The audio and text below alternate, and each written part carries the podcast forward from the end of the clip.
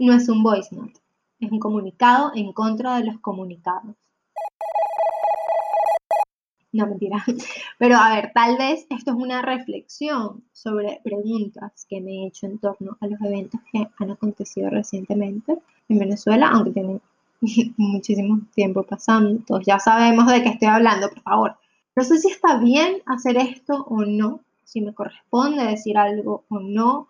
Esta no es para nada la programación que tenía planeada, pero no sé cómo continuar con mi planificación sin reconocer que ahora tengo otras cosas que decir, cosas que necesito articular.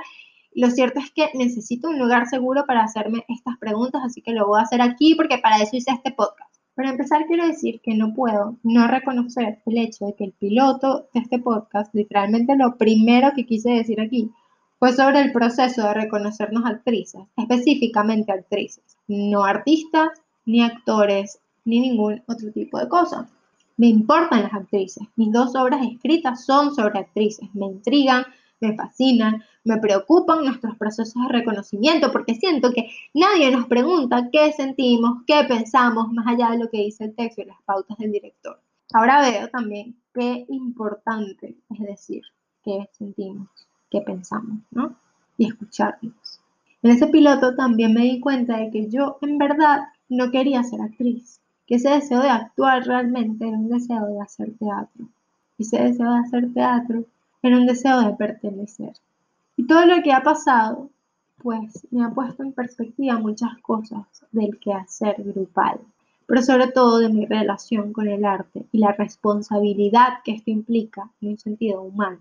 Quiero hablar del sutil arte de separar las cosas, entre comillas. Y confieso que me he sentido desde algún tiempo una incapaz, me declaro una incompetente en el sutil arte de separar las cosas. Ahora tengo nuevas preguntas en relación con mi oficio y con el arte.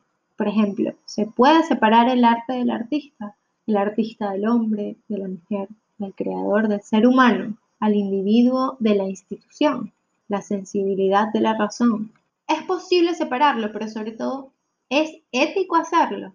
como artistas y como personas. En estos días he vuelto a una lectura que tuve cuando era adolescente. Una de esas que leí para pasar el examen y ya, pero que ahora se me ha hecho necesaria. Ética para Amador de Fernando Sabater. ¿Les suena, no?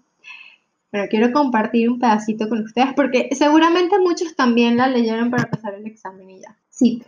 La mentira es algo que en general es malo, porque destruye la confianza en la palabra y enemista a las personas pero a veces parece que puede ser útil o beneficioso mentir para obtener, para obtener alguna ventajilla o incluso para hacerle un favor a alguien. Por ejemplo, ¿es mejor decirle al enfermo de cáncer incurable la verdad sobre su estado o se le debe engañar para que pase sin angustia sus últimas horas? La mentira no nos conviene, es mala, pero a veces parece resultar buena. Buscar pelea con los demás ya hemos dicho que es por lo común inconveniente pero debemos consentir que violen delante de nosotros a una muchacha sin intervenir, por aquello de no meternos en líos. Por otra parte, al que siempre dice la verdad, caiga quien caiga, suele cogerle manía a todo el mundo. Y quien interviene en plan Indiana Jones para salvar a la chica agredida es más probable que se vea con la cara rota que quien se va silbando a su casa. Lo malo parece a veces resultar más o menos bueno, y lo bueno tiene en ocasiones apariencias de malo. Vaya problema. Sí, es un problema, ¿no? Esto supone todo un gran conflicto ético. ¿Cuáles son los procesos a seguir cuando las personas que quieres son acusadas de algo terrible? ¿Cómo separar al hombre del maestro y a su vez al artista del humano? En ese sentido, pues, una vez un maestro me dijo que que no se puede ser artista si no sabes ser humano. Y tiene razón, yo no puedo, al menos. ¿Y cómo medir la humanidad de un artista, no? Estos son los momentos para hacerlo, supongo. Quiero empezar con la interrogante de separar el arte del artista porque creo que eso nos lleva al asunto de los maestros o las escuelas o las instituciones, o al menos nos acerca a este asunto. Además es un tema que, spoiler alert, bueno, ya no sé si es spoiler, pero ya estaba en planificación para el podcast, aunque no quería hacerlo así, pero bueno. Quiero empezar por un poco de teoría sobre la separación del arte del autor. Los primeros en plantear esta separación fueron un grupo de críticos a mediados del siglo XX llamados New Critics, donde establecían que la lectura de una obra, concretamente de poesía, porque ellos estaban muy influenciados por eh, todos los ensayos de T.S. Eliot sobre poesía, sobre tradición, sobre individuo, toda esta oposición, ¿no? Entre lo que precede al individuo y la tradición que precede al individuo y el individuo en sí, y además eh, la obra por sí sola, ¿no? Y ellos decían que debía leerse cualquier texto completamente separada de cualquier antecedente biográfico o de contexto social, histórico, etc. Para ellos, el análisis de un texto debía realizarse al margen de la intención del autor. Imaginemos entonces leer a Lorca sin contemplar el contexto político o su condición homosexual, por ejemplo, o leer a Silvia Plath al margen de su drama vital y de la condición que tenía como mujer en sociedad, una mujer de su tiempo además. Tal vez es como muy evidente para algunas personas, pero, pero realmente no es algo fácil de, separar, ¿no? No es algo fácil de, de asimilar y de integrar. Y bueno, antes de hablar de ética, quisiera que profundizáramos un poco más. ¿Es posible separar el arte del autor? Si, por ejemplo, vamos a extrapolar esto de los, de los New Critics a el arte, ¿no? En general, no solo en la literatura. Si dos directores, por ejemplo, toman el mismo texto, digamos Hamlet, o dos actores con un mismo director incluso, hacen de Hamlet no hay duda de que van a ser ejecuciones totalmente distintas, porque el arte es consecuencia del artista, a menos de que se haga a manos de robots automatizados, mismos robots, ¿no? Siempre va a haber una subjetividad en la creación. Ahora, también podemos verlo al revés. En vez de preguntarnos si se puede separar el arte del artista, podemos pensar, ¿se puede separar al artista del arte. Por ejemplo, cuando el producto es casi que la firma del autor. Voy a poner un ejemplo que tal vez no es el mejor ejemplo, pero es como el que se me ocurrió. Por ejemplo, a mí me pasa, con, me pasa con Greta Gerwig, la directora de Lady Bird, de em, la última versión de Mujercitas. Este, yo veo que ella hace cualquier cosa y yo lo voy a querer consumir porque pacto con su mirada, con su manera de ver el mundo, con su narrativa, y entonces, a veces, el autor es el producto, ¿no? Esto tiene, bueno, cuestionable, además que tiene un alcance un poco corto, porque, bueno, vimos lo que pasó con el pop art, con Andy Warhol, con el arte en la era de la reproductividad. Todo esto, pues, no solo es posible, sino que muchas veces el autor es el gran pilar que sostiene su obra, aunque su obra no tenga demasiado significado o demasiada densidad o demasiado peso en sí mismo. Ahora, quiero hablar de Bartes. Gran amigo de este podcast, tenía mucho tiempo queriendo hablar de Bartes, ha llegado el momento. Bartes es el autor de La muerte del autor, ironía aparte. Y bueno, una teoría literaria que sostenía que el texto, aunque de nuevo a mí me encanta extrapolar esto a el arte en general, no solo a la literatura, y yo me siento en propiedad de hacerlo porque ese es precisamente el punto de la teoría que plantea la muerte del autor, así que puedo hacer lo que me dé la gana. Entonces, él decía que el arte, digamos, le pertenece no al autor, sino a la cultura. Es decir, que no está completa la obra hasta que no se confronta con el público y está en constante reescritura por eso, o sea, está constantemente como en una potencial resignificación, en esta confrontación con la audiencia. ¿No? Es como que la obra nunca está terminada del todo porque cada generación puede reinterpretarla a su manera. Entonces, no solo hay que separar la obra del prestigio o la infamia que pueda tener su autor, sino hay que suspender la lectura de las intenciones del autor. Esto es vital hacerlo. Por ejemplo, lo que pasa con J.K. Rowling y Harry Potter. Es un excelente ejemplo de autora que se niega a morir. Cuando ella dice de repente que eh, habían judíos en Ravenclaw. Dije que, ah, pero, no sé quiénes, los escribiste, no. O sea, ¿dónde está eso, no? Cuando ella dice que ella nunca dijo que Hermione era blanca, pero sí lo dijo. Ella está como constantemente reescribiendo su propia obra desde Twitter. un caso de estudio esta mujer.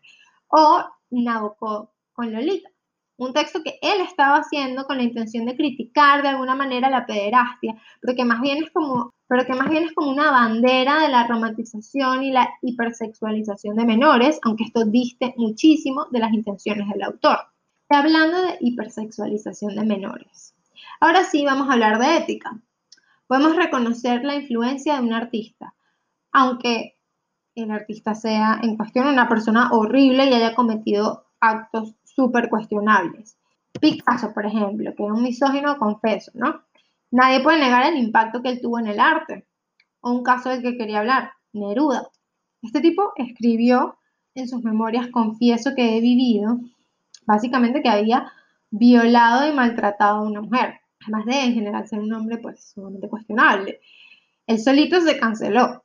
Obviamente, eh, en la época moderna se hizo una revisión de estas memorias de Neruda y mm, pues se volvió muy relevante eh, sus actos de violencia contra la mujer. Y no solo, primero porque cuestiona el canon literario, sino porque él es una figura muy importante en Chile. Nivel, iban a rebautizar el aeropuerto en su honor y hubo una resistencia, bueno, feminista y como moderna de decir, no, bueno, o sea, ya va, la masa no está para bollo, o sea, aquí no, los tiempos no están como para estar homenajeando maltratadores a estas alturas, ¿no? O sea, fino ya lo que es parte de nuestra tradición literaria, lo que sea, pero no vamos a rebautizar un coño madre, o sea, en su honor.